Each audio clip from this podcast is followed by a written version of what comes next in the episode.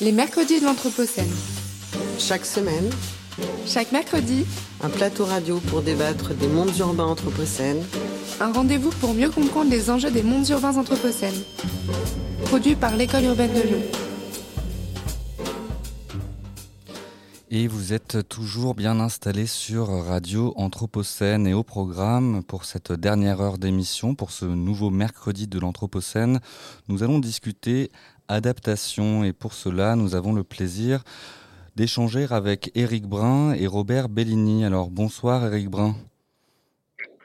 Bonsoir. Et alors merci d'être avec euh, nous et je vous salue également Robert Bellini. Bonsoir. Merci. Donc je suis en compagnie de Valérie Didier.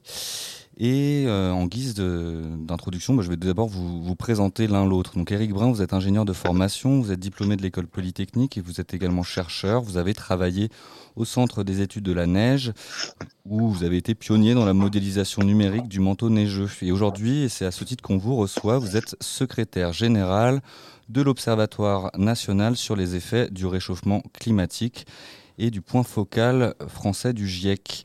Et Robert Bellini, quant à vous, vous êtes adjoint à la direction adaptation, aménagement et trajectoire bas carbone de l'ADEME, plus connue sous l'agence de la transition écologique. Alors, tout d'abord, Éric Brun, euh, on aimerait peut-être que vous nous explicitiez un petit peu euh, ce que c'est que cet euh, acronyme un petit peu compliqué qu'est l'ONERC et euh, votre rôle en tant que secrétaire général au sein de cette institution. Alors le NERC, comme vous l'avez dit, ça veut dire euh, Observatoire national sur les effets du réchauffement euh, climatique.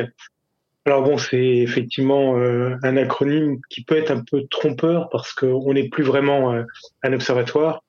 En fait, nous, avons été créés par une loi en, en 2001, euh, à l'époque où le, le gouvernement français euh, donc euh, renforçait euh, ses politiques publiques et ses dispositifs euh, pour lutter contre le, le changement climatique. Avec euh, éventuellement, il y a, évidemment, il y a, il y a deux volets. Hein. Il y a un volet qu'on appelle le volet de l'atténuation, qui est la façon dont on peut lutter contre le changement climatique. Et donc ça, c'est par la réduction euh, des émissions des, des gaz euh, à effet de serre. Et puis il y a l'autre volet qui est l'adaptation au changement climatique. Et euh, pour s'adapter au changement climatique, il faut effectivement, euh, il faut commencer par savoir à quoi on doit s'adapter.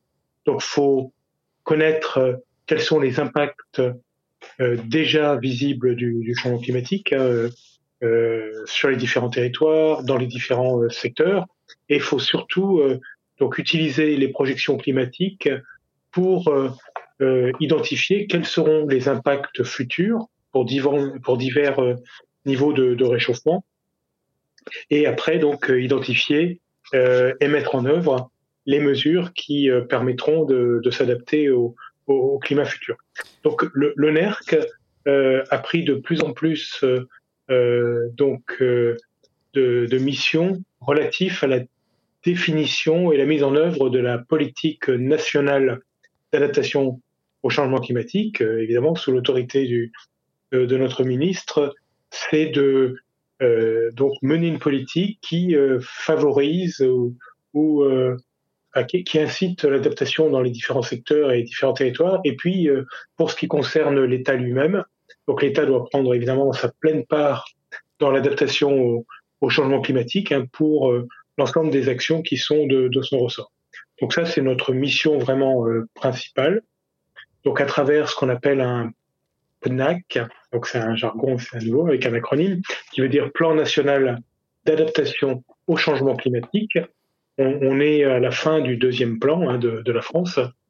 Et, euh, et parallèlement, en fait, on, on a un rôle est aussi très important euh, en termes de ressources, qui est celui, comme vous l'avez dit, de point focal du GIEC pour le gouvernement français, c'est-à-dire que on assure la liaison permanente entre le secrétariat du, du GIEC et le, le gouvernement. Et donc, ce qui nous permet de, de, contribuer à la gouvernance du GIEC. Enfin, on pourra revenir sur ces aspects-là. Oui, tout à fait. Et à ce, à, ce, titre, justement, est-ce qu'on peut on rentrer un petit peu dans la boîte noire de cette euh, institution qui est le GIEC, euh, qui est euh, une institution dont on parle beaucoup et qui est finalement un peu plus opaque euh, et dont on, on, entend parler sans vraiment connaître son fonctionnement. Alors, est-ce que vous pourriez nous préciser, vous, d'une part, enfin, nous, nous, rappeler un petit peu le, le fonctionnement du GIEC et puis nous, nous, spécifier le rôle euh, de l'ONERC euh, et de votre mission de secrétaire général euh, et de point focal auprès du GIEC, s'il vous plaît. Oui, alors opaque, c'est ce que le GIEC ne veut pas être. Donc, effectivement, il y a toute une partie qui, n'est pas visible, hein. mais la transparence, notamment dans la production des, rapports du GIEC, est une, condition clé euh, de la qualité de, de, ces rapports et de leur portée euh, universelle.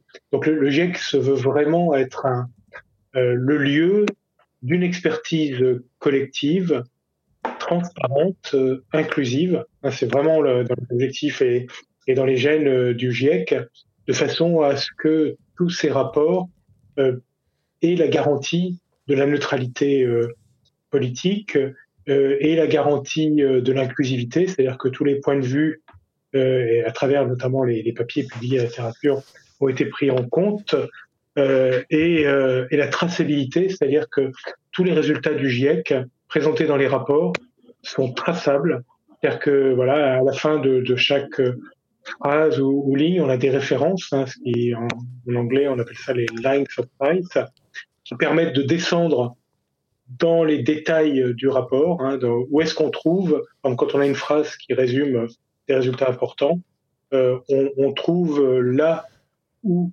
euh, d'où vient ce, ce, résultat, et donc on peut se reporter au, au, au, résumé technique, puis après au chapitre détaillé, et euh, on peut comme ça aller voir jusqu'à la publication ou les publications en général, il y en a plusieurs, qui ont permis d'étayer tel ou tel résultat. Alors, ça, donc ça, c'est pour le, petit volet euh, transparence, puisque vous pouvez parler d'opacité. Hein. J'ai bien vu que c'était pas malveillant hein, votre, votre intervention, mais voilà, c'est vraiment quelque chose de très important dans le fonctionnement du GIEC. Oui, non, il y avait, il y avait en effet aucune malveillance euh, de notre part. C'est simplement que, en effet, nous, on a l'habitude de, de, de, manipuler euh, tous les acronymes dont on parle, mais on se demande toujours euh, si d'autres auditeurs moins avertis que nous, parce que nous en sommes, voilà, d'expliciter un peu. Justement, Robert Bellini, je voudrais revenir à l'ADEME, autre acronyme que tout le monde ne, ne connaît pas non plus. Est-ce que, que, on sait que c'est l'agence de la transition écologique, mais est-ce que vous pouvez nous donner euh, euh, justement ces missions? Oui, alors euh, l'ADEME, c'était l'acronyme de l'Agence de l'environnement et la maîtrise de l'énergie initialement. Et puis, bah, notamment avec la loi, la loi pour la transition énergétique et la croissance verte, la LTCV, le terme de transition est apparu, a été de plus en plus utilisé, et c'est pour ça que nous sommes appelés Agence de la transition écologique on a globalement trois types de missions. La première, c'est d'apporter une expertise sur nos domaines que sont le climat, la, lutte contre les, émissions la réduction des émissions de gaz à effet de serre, l'adaptation au changement climatique, le bâtiment, l'agriculture, euh, les transports et mobilité, etc. Euh, d'apporter une expertise, notamment euh, pour les ministères, mais également pour les collectivités territoriales, les villes, les communes ou, les entreprises. Première mission. Ok, ok, super. C'est l'expertise. D'accord. Deuxième, mission, deuxième mission, on est, on est un opérateur public et donc on accompagne également la mise en place des politiques publiques. Euh, je prends un exemple peut-être, ça sera peut-être plus parlant. Euh, on, vous savez que les, les, entreprises, les grandes entreprises et les, les collectivités d'une certaine taille doivent déclarer leur bilan d'émissions de gaz à effet de serre. Et pour cela, ben, on met à disposition euh, combien émet euh, un déplacement en voiture, combien émet l'achat de tel ou tel produit, via une base de données qui s'appelle la base carbone, et donc qui est, gérée chez nous. Et ça, ça aide à la mise en place des politiques publiques. C'est un exemple concret de mise en place de politiques publiques. Et troisième mission, donc on est, peut-être connu aussi pour cette troisième mission, c'est l'accompagnement des collectivités territoriales et des entreprises pour mettre en œuvre des projets. Donc à la fois un accompagnement euh, technique, parfois de la formation, mais aussi du financement de projets principalement des collectivités territoriales et des entreprises. Et alors, on, le comprend, euh, euh, Monsieur Bellini, Robert Bellini, euh, on, le voit, l'ADEME est un petit peu le, bras armé de l'État qui, permet de, mettre en place justement ces, politiques publiques euh, liées à, l'adaptation et à la transition écologique. je voulais vous demander dans quelle mesure, bah, justement, Éric Brun, euh, vous êtes amené à, coopérer et à, travailler euh, de concert avec, euh, l'ADEME et, peut-être que vous nous explicitiez brièvement aussi ce, résumé aux décideurs dont on, parle tant et, et, la manière dont on le construit et comment ensuite il se décline en politique publique s'il y a une collaboration avec l'ADEME, par exemple? Il y a plusieurs volets hein, dans, votre question. La, première, sur la coopération avec l'ADEME, ben, elle est très étroite. Donc, on peut donner un exemple. Euh, donc, euh, l'ADEME avec euh, le CEREMA, donc qui est une autre agence donc de, l'État, un opérateur, et Météo France, qui est aussi établissement public, donc un opérateur de, l'État, ont construit sous notre supervision et en répondant à notre demande un centre de ressources sur l'adaptation au changement climatique, hein, qui est accessible sur le web, qui fait référence euh, en France et qui permet, alors avec des profils d'utilisateurs, on peut être euh, donc euh, technicien de collectivité, élu, voilà, de regarder, d'avoir accès un petit peu à toutes les façons d'approcher la problématique de l'adaptation au changement climatique, et y compris à travers l'accès à des ressources comme des les services climatiques, ça, par exemple savoir où est-ce qu'on peut trouver des informations fiables sur le climat futur aux, échelles locales? Euh, c'est aussi un échange de, bonnes pratiques. Euh, c'est-à-dire, euh, par exemple, pour un élu, il peut voir si dans son département ou dans un département voisin ou une commune voisine, quelles sont les actions qui ont été menées, car souvent les, problématiques au sein d'un territoire peuvent être assez semblables, évidemment, d'une commune à l'autre ou d'une d'une grande, ville, d'une métropole à une autre métropole. Voilà. Et donc l'ADEME joue, un rôle, euh, effectivement, surtout dans, dans, le secteur, comme ça a été dit par euh, euh, Robert Bellini, des entreprises et des collectivités territoriales, en plus de, l'accompagnement qu'il a évoqué aussi. Et lorsqu'on prépare un plan national d'adaptation au changement climatique, donc c'est ce qu'on a fait déjà deux fois, et on va bientôt préparer le, troisième, des plans qui ont une durée de vie typiquement de, de, de 5 ans, eh ben, on associe étroitement euh, l'ADEME, qui a beaucoup de compétences dans, dans ce domaine, pour mener toutes les réflexions en amont euh, pour identifier bah, quelles actions devront être mises en œuvre, euh, pour quel objectif et, et quel progrès attendu. Donc ça, c'est le cadre national d'adaptation. Et mmh. chaque, chaque, année, l'ADEME, par exemple, on a, nous, côté État, on a répertorié un peu plus de 400 actions qui sont en cours par les ministères ou les opérateurs. Et, et, donc l'ADEME porte un, nombre euh, assez important de, de, ces actions et chaque année euh, dit euh, qu'est-ce qu'ils vont mener, comment, qu'est-ce qu'ils ont atteint comme objectif et combien de, de budget y a été consacré. Oui, on voit tout le sérieux avec lequel euh, vous travaillez les uns et les autres et, on s'en réjouit. Euh, moi, ce qui m'interroge, c'est, euh, on, va, on va dire que le citoyen de base européen, par exemple, prenons celui qui nous ressemble le plus, depuis l'été 22, par exemple, prenons ce, ce, ce temps-là, puisque nous sommes aujourd'hui le premier jour de l'été 23, donc on ne sait pas comment les choses vont se passer. Bref, tous les jours, y compris dans la presse nationale généraliste, tous les jours, il voit arriver sur sa table des données scientifiques des catastrophes plus ou moins euh, importantes, mais en tout cas des transformations euh, et une accélération des transformations à l'œuvre. Et puis, il y a un mois tout pile, hein, le 21 mai, notre ministre de la Transition écologique déclarait nous devons préparer notre pays à une évolution des températures à euh, plus 2, plus 4 d'ici 2100. Et, et, et, voilà. Et moi, je voulais interroger avec vous la crédibilité de ces deux scénarios, parce qu'on sait que c'est compliqué, euh, ces histoires de plus 2, plus 4, ou plus 6, plus 7. Enfin bon, par rapport à ce que vous, euh, qui avez le, la, tête dans les données, que ce soit euh, au GIEC, bien sûr, ou, ou à l'ADEME, voilà, ces deux, données, d'abord, euh, est-ce que ça vous paraît crédible? Est-ce que c'est un scénario euh, optimiste, un scénario euh, pessimiste? Est-ce que c'est un scénario médian? Et, et, voilà, déjà, abordons déjà cette chose-là, les chiffres et puis ce que ça veut dire derrière. Donc l'un ou l'autre, comme vous voulez. je pense qu'il faut intervenir hein, parce que les, initiative dont, vous avez parlé, qui est portée par le, ministre Christophe Béchu depuis euh, plusieurs mois. Une initiative extrêmement importante et, donc que, nous instruisons euh, le, compte de notre ministre. Hein. Et euh, cette démarche, alors elle répond à alors déjà, quel est le but hein? Aujourd'hui, donc l'État dit et il faut s'adapter au climat futur. Bon, ça c'est une évidence pour tout le monde, hein, puisque euh, le climat a déjà évolué, il va continuer à évoluer quoi qu'on fasse, hein, jusqu'à un certain point. Je vais, je vais revenir sur, sur, les chiffres. Et si on ne s'y prépare pas, euh, la catastrophe, c'est-à-dire que les, les, impacts de ces changements climatiques seront encore bien plus forts que si on s'y adapte. Donc, la politique de lutte contre le changement climatique, c'est à la fois tout faire pour réduire les émissions de gaz carbonique et limiter le réchauffement, mais c'est aussi tout faire pour s'adapter à la part de réchauffement qui ne pourra pas être évitée. il y a plein de raisons pour lesquelles c'est pas évité. C'est un parallèle entre s'adapter, puisque ce n'est plus possible de faire autrement que de s'adapter à quelque chose qui est là et qui arrive. Et en même temps, il y a parallèlement, j'imagine, des stratégies d'atténuation sur des pas de temps qui sont un peu plus euh, lointains. Ben, alors, la politique de réduction des émissions de gaz à effet de serre euh, en France et qui se fait de manière coordonnée par l'Union européenne, euh, c'est une politique qui a commencé euh, euh, il y a déjà de, nombreuses années, qui s'est traduit donc la, France avec l'Union européenne donc avait signé le, protocole de Kyoto.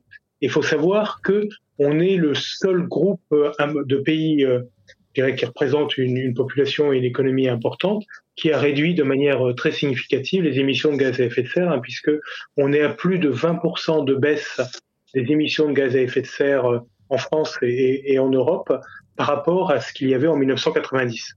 Alors, il y a une partie qui est due à la désindustrialisation, le fait que on, importe des produits et que les émissions de gaz carbonique qui euh, correspondent à la fabrication de ces produits sont imputées à des pays comme euh, qui l'ont produit, par exemple euh, la Chine. Mais même en tenant compte de ce qu'on appelle l'empreinte carbone, on a réduit de manière sensible nos émissions de, gaz à effet de serre. Et l'Union européenne, donc, et la France évidemment est solitaire et solidaire et, et prendra sa part. Donc, et dans le, euh, donc, le, paquet qu'on appelle Fit for 55 pour réduire d'ici euh, donc 2030 les émissions de, gaz carbonique, non plus à 20% comme on est aujourd'hui, mais à, 55%. donc ça, c'est la politique de destination. Donc l'Europe, elle est vraiment sur une trajectoire qui, si, tous les pays du monde faisaient comme l'Europe, euh, on arriverait à contenir le réchauffement climatique à un degré et demi. Le problème, géopolitique, c'est que bah, les, émissions de la France, ça représente à peu près 1% des émissions euh, mondiales. Donc, si on les diminue, de, si on les divisait par deux, bah, ça veut dire que euh, on, ne baisserait que de 0,5% les émissions mondiales. Donc, c'est vraiment un effort collectif qui doit être fait. Et cet effort, il est très dur pour de nombreux pays, euh, parce que si on prend les, grands pays en, en, développement ou, qui sont plutôt dire en transition, comme l'Inde, la Chine, le Brésil, des grands pays africains comme le ils disent, ben, nous, on a besoin d'avoir recours aux énergies fossiles pour nous développer et éradiquer la pauvreté. À ce titre, euh, Éric Brun, euh, on, le sait, les, accords de Paris euh, en 2015, dont la France est signatrice et a même été l'hôte, prévoyaient un réchauffement moyen de 1,5 degré pour 2050, objectif qui a déjà été revu à la hausse eu égard aux données scientifiques actuelles. On prévoit maintenant 2 degrés. D'ici les cinq prochaines années, avec le phénomène El Niño, on est même euh, euh, confronté à un risque de dépasser ces 1,5 degrés euh, dès les prochaines années. Et dans le même temps, on le sait, en dépit de ces, objectifs ambitieux de la part de l'Union européenne, l'État français a été condamné pour inaction climatique par ses propres, tribunaux. Donc, qu'en est-il de, finalement de, ces, ambitions françaises et de, de la capacité qu'a l'État aujourd'hui et le gouvernement de conduire une politique à la hauteur de l'urgence écologique Alors, je vais revenir. D'abord, l'accord de Paris n'a pas été revu à la hausse. Hein. L'objectif qu'on appelle de long, le long term global goal de température de l'accord de Paris, donc l'objectif de, long terme pour, il précise pas l'échéance, mais pour tout le monde, c'est la fin du siècle, c'est de limiter le réchauffement.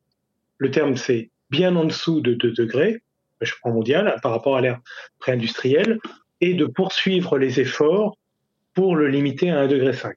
Voilà. Donc il n'y a pas eu du tout de changement dans les objectifs de température de, l'accord de, euh, de Paris. Alors, pour revenir, euh, avant d'aborder la question de, l'action de, euh, de la France et de l'Europe, hein, puisque c'est vraiment une action coordonnée et ça rentre dans les prérogatives de, de l'Europe, euh, ce que le, ministre Christophe Béchu a annoncé, c'est que la France doit se préparer à donc ces chiffres de 1,5 degré de hausse de température mondiale, hein, ce qui fait à peu près 2 degrés sur la France en moyenne, et ça dépend des, régions, euh, en 2030, euh, 2 degrés en 2050 et 3 degrés en 2100, et ça c'est basé sur les derniers rapports du GIEC. Hein.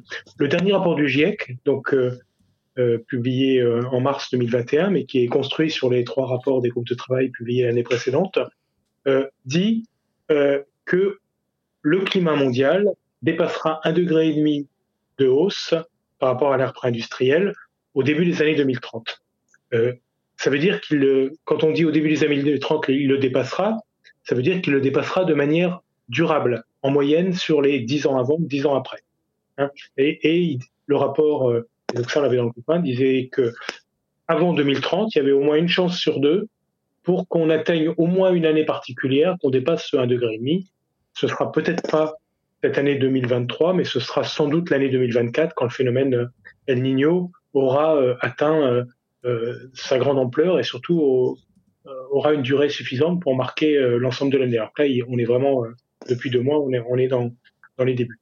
Donc voilà, donc on sait que le climat mondial va faire un degré et demi, et ça, le GIEC le dit, quelles que soient les politiques que mèneront les, les États, parce que voilà, le gaz carbonique a une durée de vie extrêmement longue dans l'atmosphère, hein, ce qu'on appelle le cycle de vie, c'est-à-dire la, durée à partir de laquelle naturellement la moitié du, surplus de concentration euh, atmosphérique diminuerait et, de plus d'une centaine d'années, hein, 130, 150 ans à peu près. Donc on sait que tout le gaz carbonique qui est actuellement, de toute façon, il, va, rester même si les émissions euh, donc devenaient euh, nulles, hein, les, émissions nettes de gaz à effet de serre et de, gaz carbonique. Euh, ça, il n'y a aucun doute là-dessus.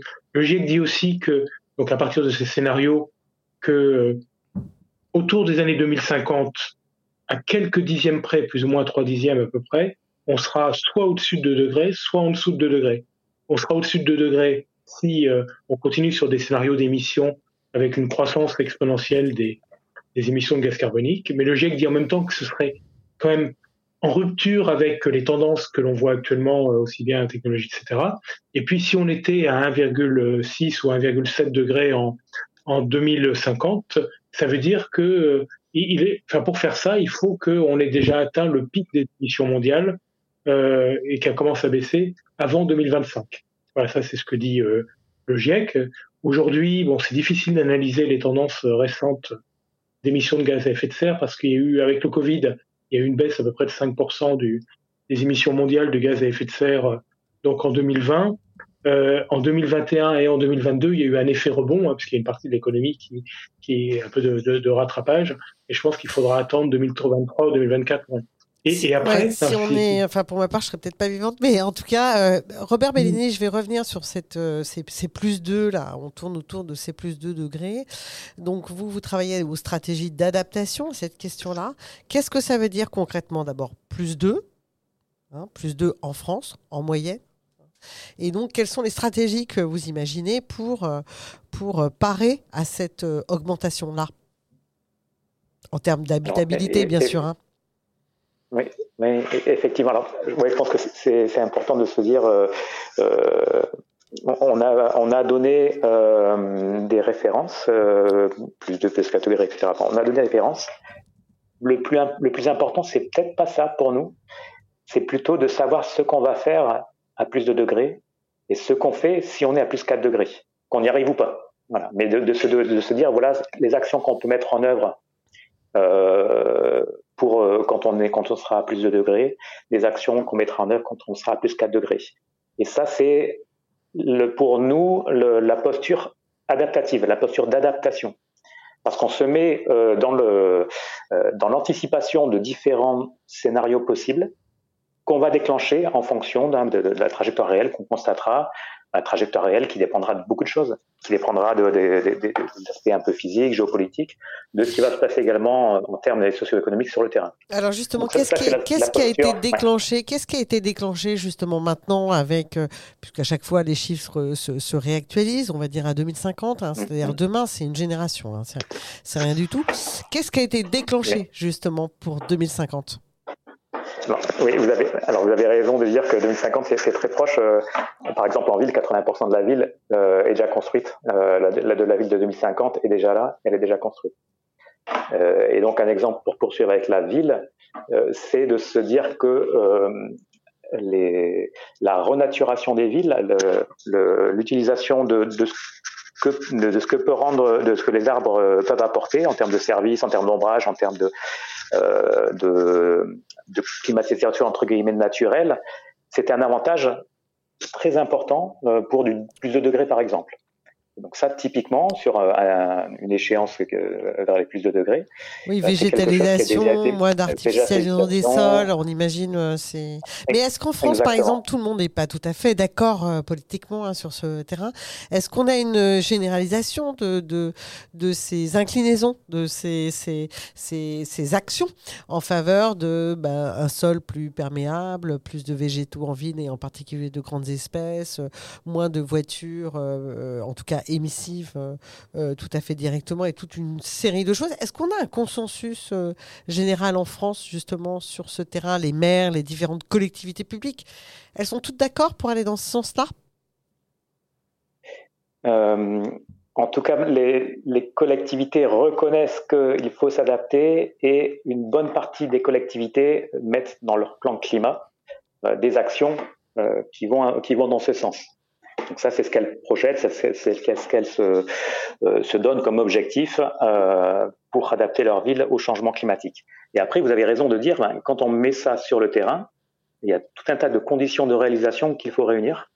Euh, que ce soit sur la forme de la ville, que ce soit sur les, types de matériaux, la, densité des, euh, euh des bâtiments, les, euh, la voirie, etc. Tout un tas de conditions qui doivent être réunies. Et ça, c'est un travail qui se fait avec les collectivités de dire mais comment on peut mettre ça en place? Est-ce que c'est euh, est-ce que c'est adapté à notre ville, à notre quartier, etc. Et, c'est un travail qu'on mène actuellement bah, avec tout un tas de partenaires dans le cadre d'un projet qu'on mène ensemble. Hein, ça s'appelle le projet artisan.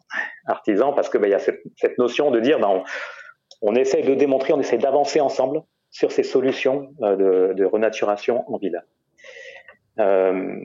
donc un consensus, je ne sais pas si on peut appeler ça un consensus, mais en tout cas il y a un effort quand même à se partager par un, grand nombre de personnes pour se dire la nature en ville, c'est intéressant pour le climat, c'est intéressant aussi pour des aspects euh, qui sont plus liés à la santé, euh, que ce soit la qualité de vie, le plaisir d'avoir des éléments euh, verts ou d'avoir des points d'eau près de chez soi.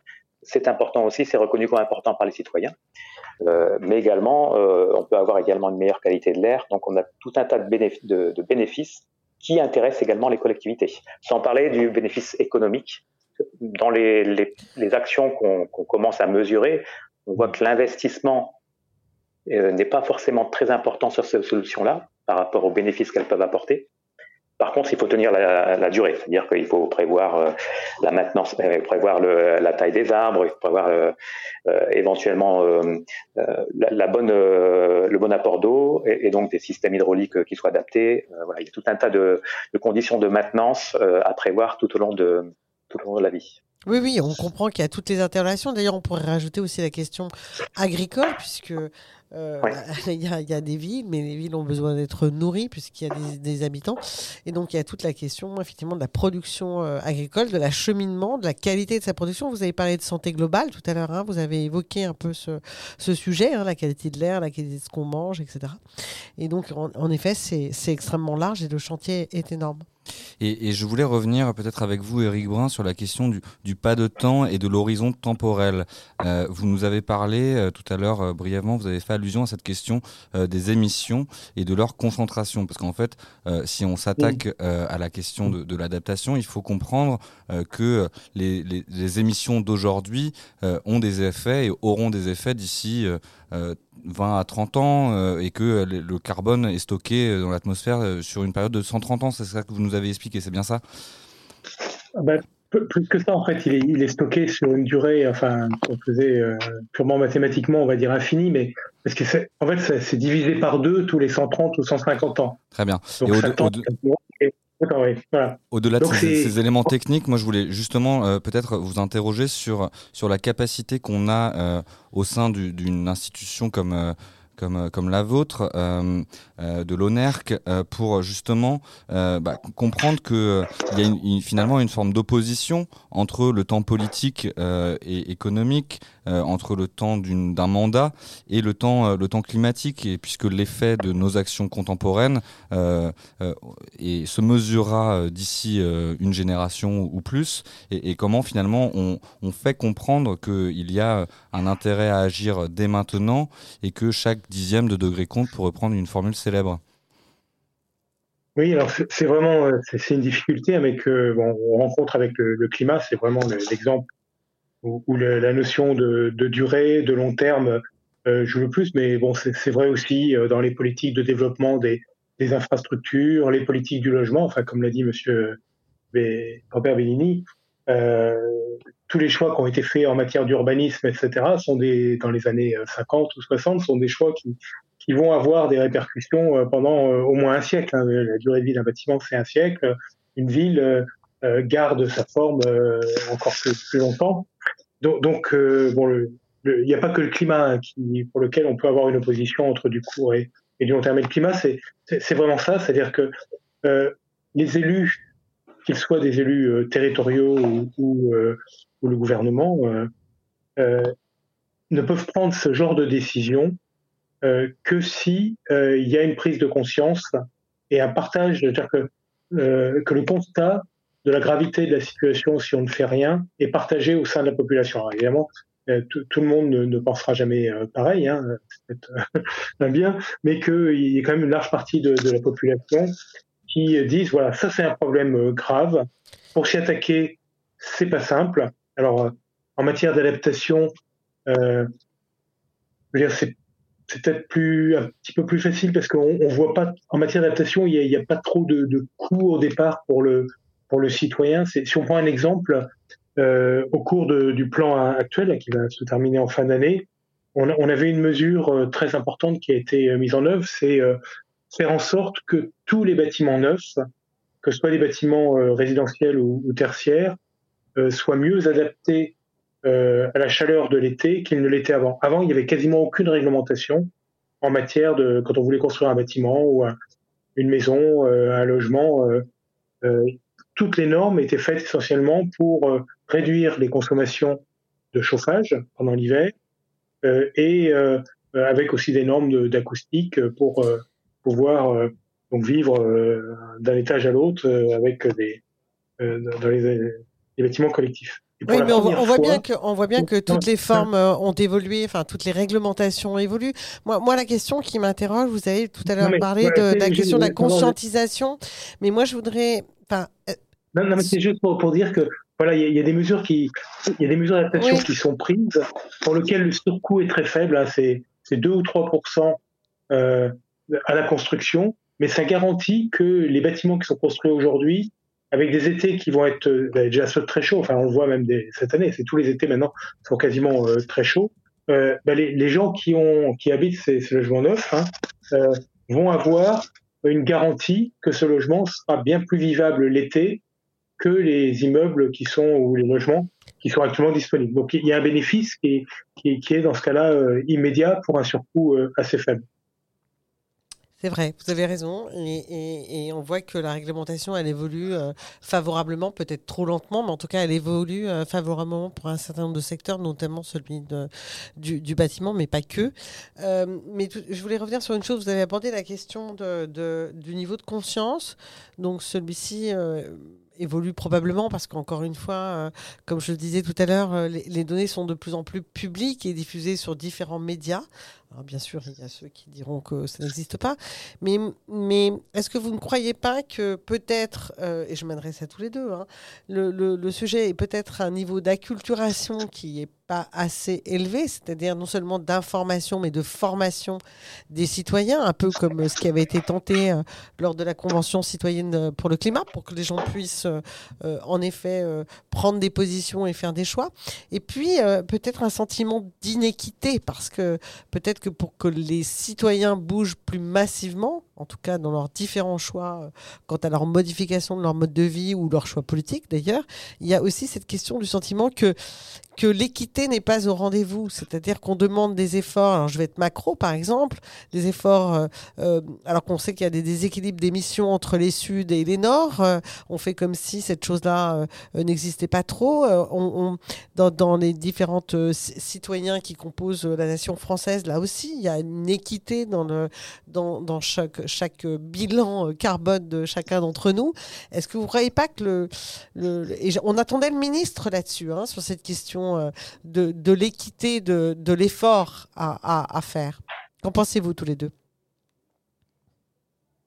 Alors, je, vais peut-être euh, si, vous voulez euh, rebondir sur, le, euh, sur la question de l'acculturation, de la sensibilisation, euh, vous disiez la conscientisation, et, effectivement, il y, a, plusieurs, il y a plusieurs aspects dedans. Je, je pense qu'on ne, on ne coupe pas la pédagogie des crises, et on, on, le voit, ça a bougé avec les, les, crises climatiques qui se répètent depuis, depuis quelques années, avec les crises Covid, qui n'a rien à voir, mais qui euh, pose quand même la question de nos, dépendances à des facteurs euh, euh, environnementaux extérieurs. Oui, nos vulnérabilités, vous, avez raison. Oui, ça, ça, a bougé avec, bah, avec des réglementations aussi, mais ça, ça bouge plutôt côté collectivité. La loi climat résilience, ça fait bouger aussi les, collectivités. Donc il y a tout un tas de choses qui permettent de faire bouger.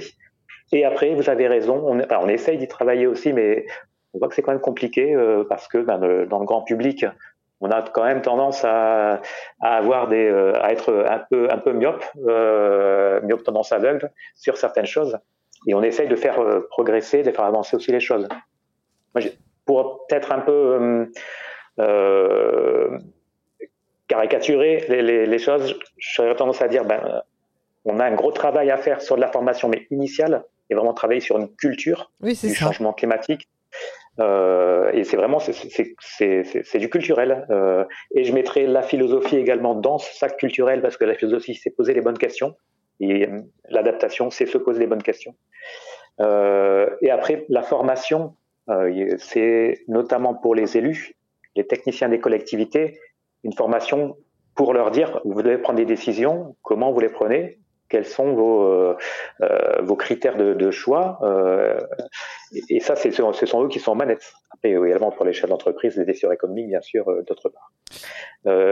et là, il y a des choses qui se font, hein, qui se mettent en place. Bah, ça, bah, pour les élus notamment, il y a des grands, des grands programmes qui se mettent en place. Ça prend un peu de temps. pour les, entreprises, les décideurs économiques également, bah, on, on met en place des choses. Il y a des guichets qui sont là, mais on voit qu'ils sont plus ou moins ouais, sollicité, suivant euh, euh, bah, la, la, prise de conscience aussi des, des entreprises qu'elles doivent agir, qu'elles peuvent agir, et qu'elles peuvent agir aussi avec les collectivités. Ça, c'est très important de lier euh, les acteurs privés et les acteurs publics. Mm. Et, et, si on poursuit un petit peu notre discussion sur, euh, sur ces, ces concepts qui, qui font florès aujourd'hui, si on essaie de les clarifier, on parle d'adaptation, on parle d'atténuation. Euh, le ministre, euh, Monsieur Béchu, nous incitait à, à nous préparer. D'autres acteurs issus du champ des sciences sociales penseraient plutôt une bifurcation, une redirection, inviteraient à une question de renoncement, de démantèlement de certaines activités. On le voit finalement, la question écologique et du réchauffement climatique est un sujet politique, un sujet clivant. Et alors, comment, comment on se positionne au sein d'une de, institution comme l'ONERC pour justement faire forger un consensus et, et quels sont les, quel serait finalement le concept que vous retiendriez, Éric Brun par exemple? Alors le, le consensus sur le changement climatique, ça faisait partie euh, un peu des missions euh, originelles hein, de, de l'ONER, qui était de euh, d'assurer une communication vers la, donc pour la société dans, dans, son ensemble sur ce qu'était le, le, changement climatique, comment on pouvait lutter contre le réchauffement et puis comment on pouvait s'adapter. Donc on, on, a développé, c'était la, la, première exposition donc itinérante hein, qui a qui a existé au début des années 2000, hein, qu'on a mis à jour à chaque fois que donc quand il y avait des, des rapports nouveaux du, du GIEC et euh, qu'on a fait circuler auprès des collectivités qui étaient accessibles gratuitement et qui pouvaient être euh, donc loués gratuitement ou euh, donc euh, les posters pouvaient être aussi tirés gratuitement. Ça a eu beaucoup de, de, succès et on continue à faire circuler cette, cette exposition itinérante. Voilà pour créer un, le consensus le, le, plus large possible. Alors évidemment, il y, y a des actions aussi euh, qui ont été mises en œuvre, bah, toujours dans le cadre du plan national d'adaptation au changement climatique, sur l'évolution des programmes scolaires, hein, parce que euh, le, la problématique du changement climatique, c'est une problématique qui, qui est extrêmement intéressante euh, parce qu'elle elle a des, des, aspects qui sont de nature purement euh, physique, euh, chimique, etc. Donc on peut parler de sciences naturelles et, et, de choses comme ça, mais elle permet aussi parler, de parler de d'économie, de société, de, de questions de, de, l'équité, hein, pour revenir, puisque ça a été évoqué là dans le, la question précédente. Et euh, le, le, GIEC est aussi une source euh, d'inspiration très forte sur ces questions d'équité. Et une des nouveautés du, du sixième rapport là, qui, qui vient d'être publié, c'est que pour la première fois euh, intervient la notion de trajectoire, s'appelle trajectoire résiliente au climat. C'est-à-dire et, et, dedans dire que donc il y a un graphique qui est, qui est très intéressant qui montre que voilà euh, d'un côté on a le, le, pôle biodiversité écosystème d'autre côté on a les systèmes euh, humains et on a le, le climat. Et les trois interagissent.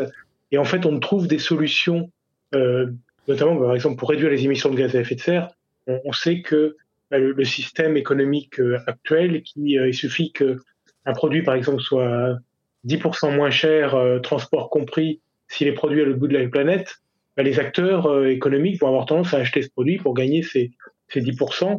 Et ce que dit le GIEC, c'est que tout ça, c'est pas soutenable du tout. C'est-à-dire qu'on n'arrivera pas à, réduire durablement et mondialement l'ensemble des, émissions de gaz à effet de serre si euh, c'est pas l'ensemble du système qui donne de la valeur euh, euh bah, aux conditions climatiques, à la biodiversité, à la santé, et, la, question de l'équité équité entre pays et équité au sein des, des sociétés.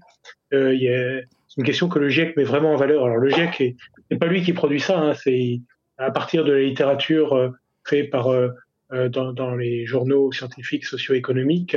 Donc il, il puise de, de, nombreux résultats qui montrent que c'est euh, ce que ce qu'on appelle en anglais euh, enabling factor, c'est vraiment quelque chose qui, qui est obligatoire, presque obligatoire si on veut progresser euh, dans la lutte contre contre le changement climatique. Et justement, Et donc, euh, justement, justement, Eric Brun, au, au, sujet de cette euh, nécessaire acculturation de, de l'ensemble des acteurs euh, en présence sur le, le, territoire français et à l'échelle internationale, je voulais peut-être poursuivre la discussion avec vous, Thomas Robert Bellini, pardon, sur sur sur la manière qu'on peut avoir d'opérer une, conduite du changement et, et la manière qu'on peut avoir de penser l'adaptation et la préparation des sociétés quand on voit qu'encore euh, aujourd'hui l'écologie peut être considérée comme punitive, euh, que euh, certains alertent du, risque d'une sobriété punitive, euh, alors qu'on pourrait présager, présumer que la punition, ça peut être de vivre dans un monde à plus 4 degrés. Donc comment concrètement, euh, et est-ce que c'est l'une de vos, de, vos missions au sein de l'ADEME, euh, comment concrètement on, réussit, on parvient à construire de l'acceptabilité euh, sociale au sujet de ces enjeux écologiques? Alors oui, ça rentre, ça rentre dans une dans nos missions. Enfin, nous, on apporte de l'expertise, on essaie de mettre en œuvre, et pour tout ça, euh, bah, il faut qu'on puisse trouver les bonnes conditions de réalisation. Et les bonnes conditions de réalisation, c'est d'avoir une, appropriation. Alors, le, terme acceptabilité, il, a, plusieurs connotations. Ça peut être une appropriation aussi par les citoyens euh, de, euh, bah, de changements, de changements assez profonds dans nos modes de, de, se déplacer, euh, nos modes de consommer, etc. Ça, on le fait par des expérimentations. alors, il y a des choses qui peuvent être massifiées massifiées dans le sens où c'est vraiment diffusé à, un très grand nombre. Vous pensez un exemple, c'est le guide. Oui, voilà, le guichet euh, pour, euh, France Rénov hein, pour euh, pour euh, faire de la rénovation thermique pour isoler son bâtiment, euh, changer les fenêtres, etc. Si je ne m'abuse, ce, ce, guichet, il a été euh, très, très sous-sollicité. Euh, L'année passée, je ne me rappelle plus des chiffres exacts, mais il faudrait que, si jamais on voulait rénover l'ensemble des bâtiments français comme on, on, devrait pouvoir espérer le faire, on n'est pas aujourd'hui à, à, la hauteur. Et comment on fait justement pour, pour communiquer et faire, et faire connaître et, et, engager ces, ces rénovations thermiques des bâtiments? Oui, effectivement. il y a, euh, on essaie d'une part de simplifier le dispositif parce que vous savez que bah, ça reste encore euh, parfois un peu compliqué. Euh, donc il y a des personnes qui sont là qui expliquent. Moi j'ai fait l'expérience euh, pour moi-même. Euh, j'ai appelé, je me dis voilà j'ai fait telle situation, il faudrait rénover.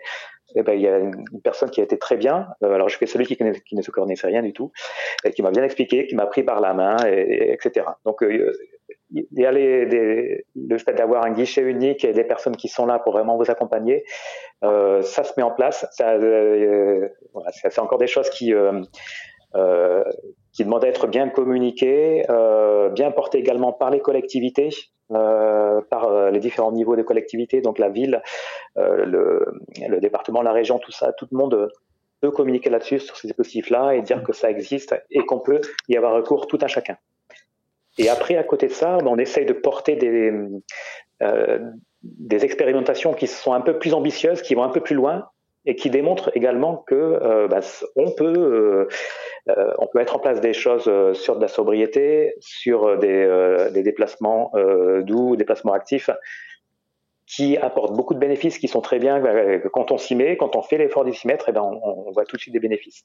Et ça, on essaye de mettre en place des expérimentations pour démontrer vraiment ce caractère un peu démonstratif qui, on l'espère, pourra également euh, ben, euh, faire percoler ces thématiques d'atténuation et d'adaptation au changement climatique.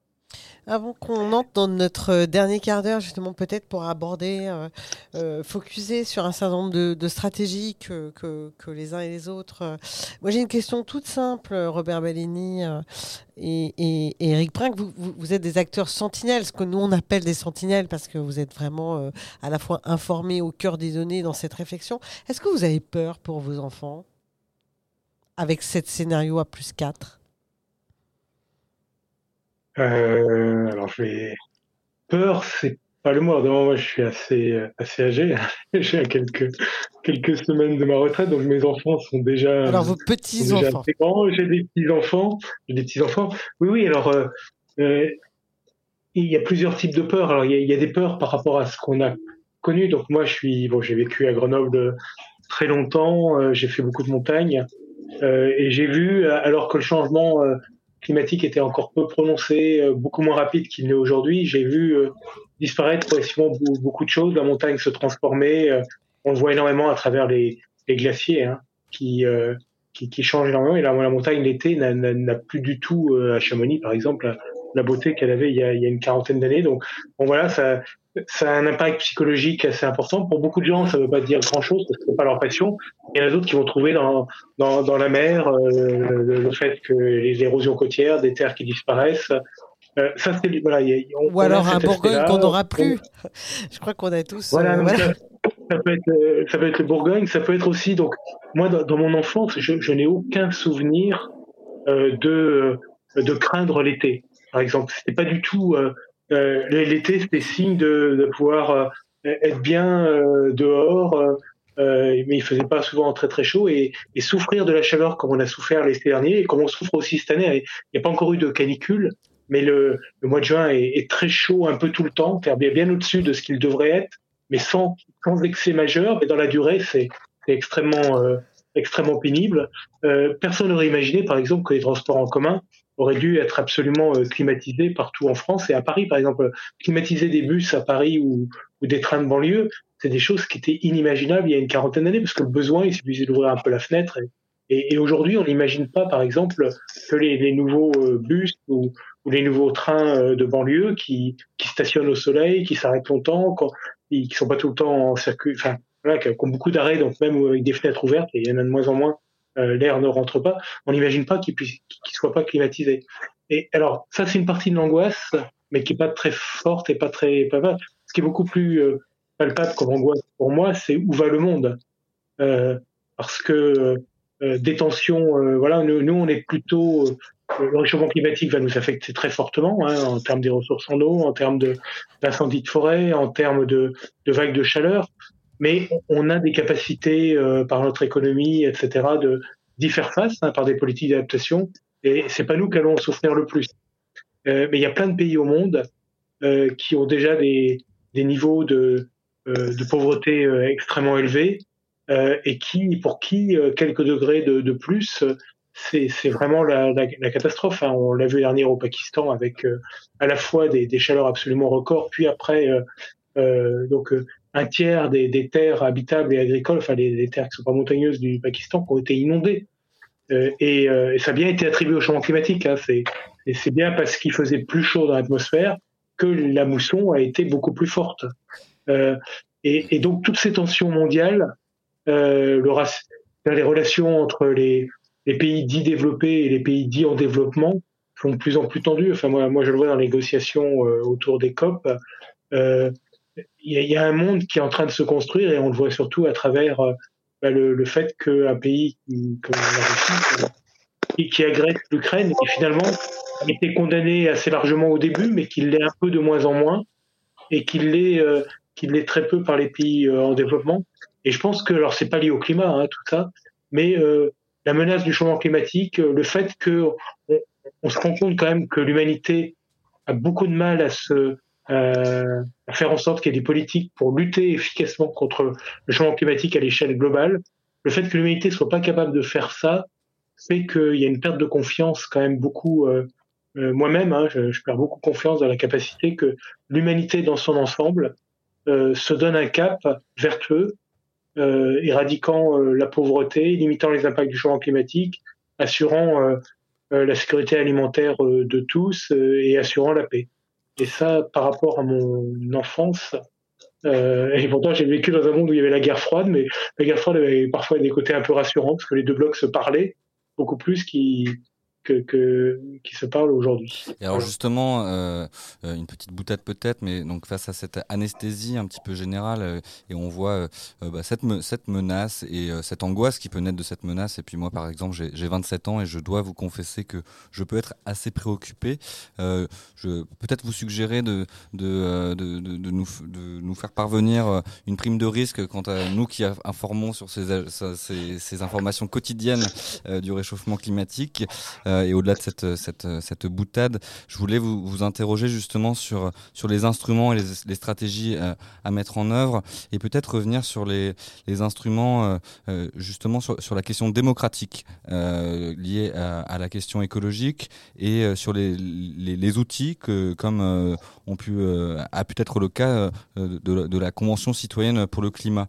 Est-ce que c'est également des des prospectives et des stratégies que, que, que dont vous vous saisissez pour justement construire euh, non pas cette acceptabilité euh, dont je parlais tout à l'heure, mais cette, euh, cette question, euh, je ne sais plus comment vous avez formulé euh, la chose, Robert Bellini, mais est-ce que vous avez une réaction à ce sujet justement sur les, les outils et la question démocratique liée à, à, à l'enjeu écologique?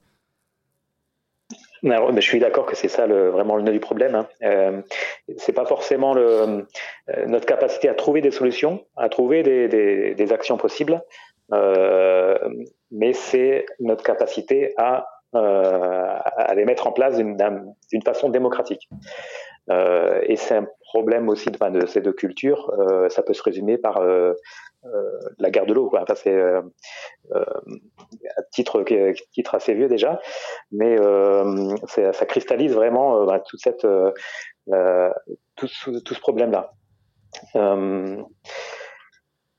Moi, je, je, je, rebondis sur ce que vous dites. La semaine dernière, je recevais euh, euh Ivanin, qui qui est, professeur à la faculté euh, euh, de l'architecture et de la ville à Louvain, et qui me disait, qui, que vous connaissez peut-être, et qui me disait qu'il n'y avait plus de climato-sceptiques en Belgique depuis l'été 21, qui avait été meurtrier ah avec des pluies absolument diluviennes, qui là aussi, on le sait, sont liées au changement climatique, à différents régimes euh, d'humidité, mais qui disait que le vrai problème, il était politique, c'est qu'en réalité, les politiques, en Belgique en tout cas, avaient tellement peur euh, que, que, comment dire, qu'il y ait des mouvements euh, de la société violents parce que les efforts à, faire étaient peut-être trop forts et justement inéquitables dans leur projection et que entre la peste et le choléra, c'est-à-dire entre la grogne sociale, voire violence sociale et euh, des changements à mettre euh, euh,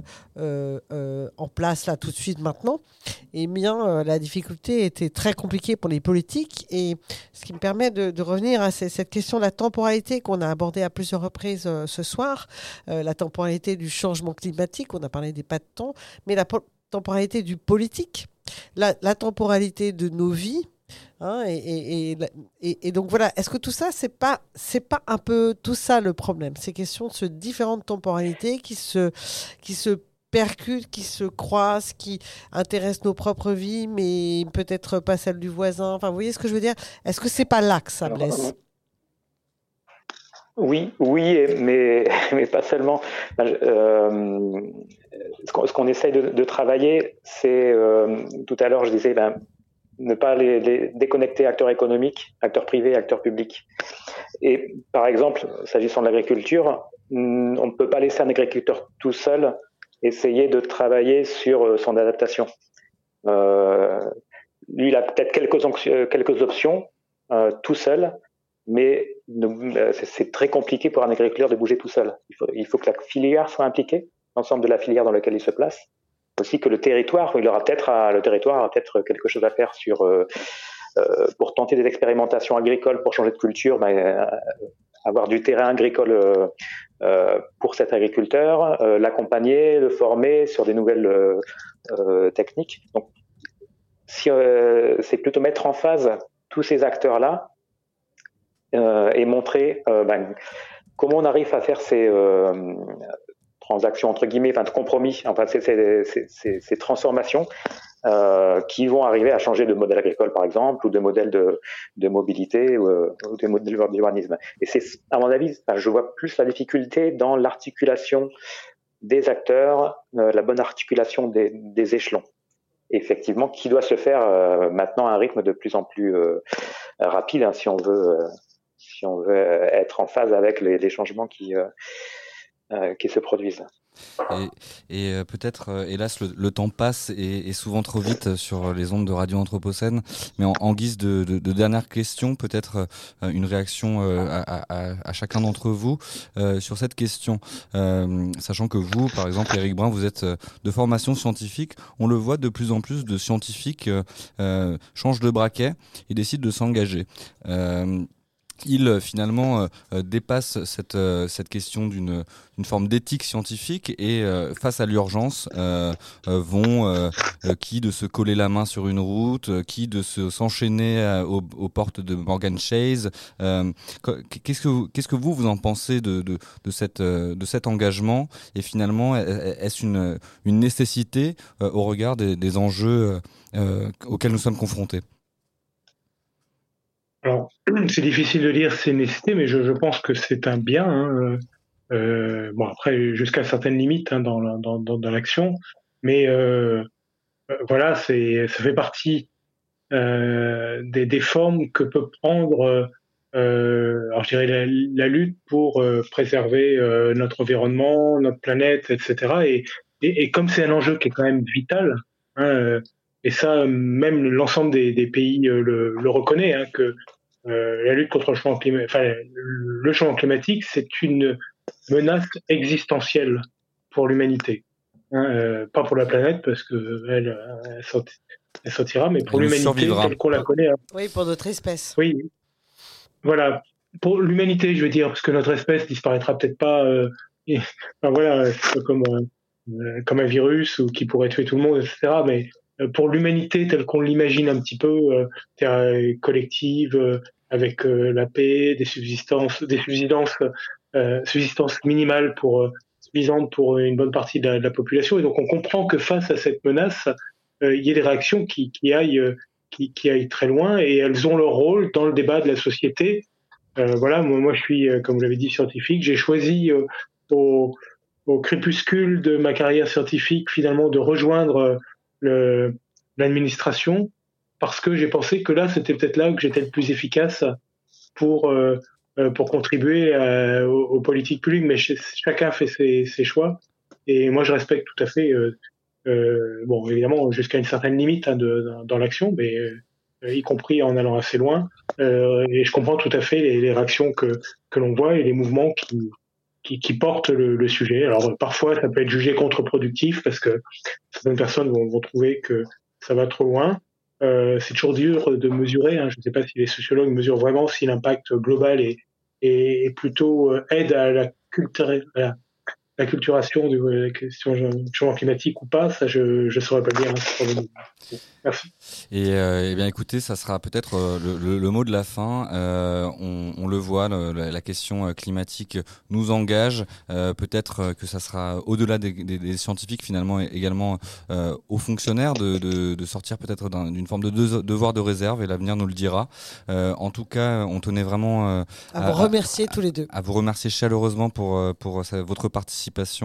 On espère que vous avez passé un, bon moment autant que possible sur les ondes de Radio Anthropocène.